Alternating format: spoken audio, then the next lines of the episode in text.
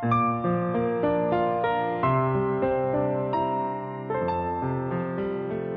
家好，今天给大家分享巫小诗的一篇文章。好朋友有了新朋友，我为什么会感到难受？我大学毕业后直接参加了工作，我最好的朋友小雨去读了研究生。工作的人大概会明白那种感觉，就是你与上学的人之间越来越没有共同语言。你在心疼着刚交出去的大笔房租。他却吐槽八百块一年的宿舍配置不高，你吃着又贵又坑的外卖似乎没饱，他琳琅满目不知道吃什么好。虽然两人还是经常会聊微信接视频，但是聊天的内容同之前的根本停不下来，到后来的冷场尴尬，彼此不知道说什么话。我们的喜悦也好，忧愁也罢。似乎开始很难让对方感同身受了。他的生活里有了我不认识的新同学，我的生活里也有了他不知晓的新同事。两人的生活轨迹像是从一个同心圆里逆向分开，交集越来越少。一次刷朋友圈，看到小雨新发的状态照片里，他挽着一个女孩。两人很开心的扮鬼脸自拍，配文是“花姐挺住，今夜我们都是花家人”。照片其实很搞笑，在那瞬间我居然感到了一丝难受，因为我最好的朋友穿着我没见过的衣服，挽着我不认识的朋友，说着我听不懂的段子。那种感觉很微妙，不是生气，也不是嫉妒。似乎找不到一个合适的词语来形容。曾经可以共用吸管吸饮料的人，现在他的日常我已经看不懂了。我们之间的关系似乎变得好遥远，遥远到我想写一条评论都不知道说什么好。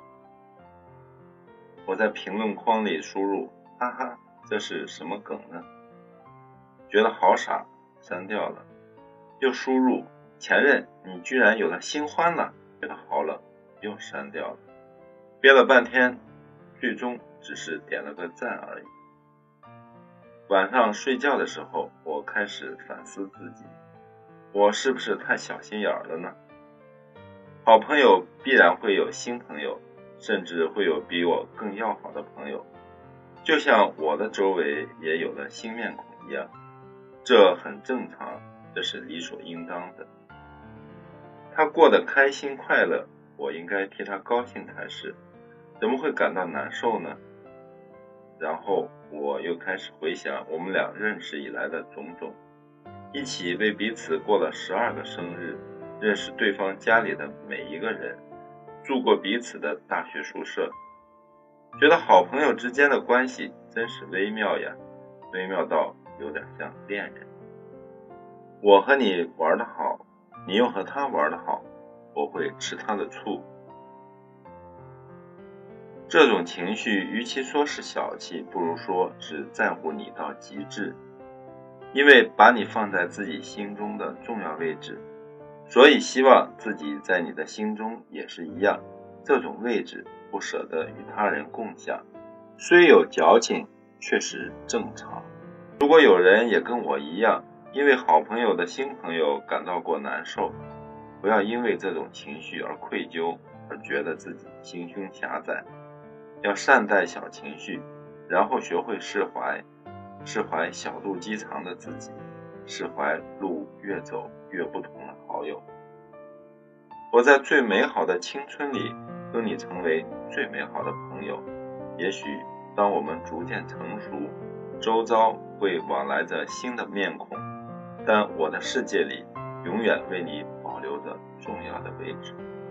希望在你的世界里，我也一样。这篇文章摘自最新一期的《意林》。谢谢收听和订阅《水边之声》，欢迎关注微信公众号“水边”，号码是 V 二四九零三五零六八，也可以关注新浪微博“自由水边”。更多美文，一同欣赏。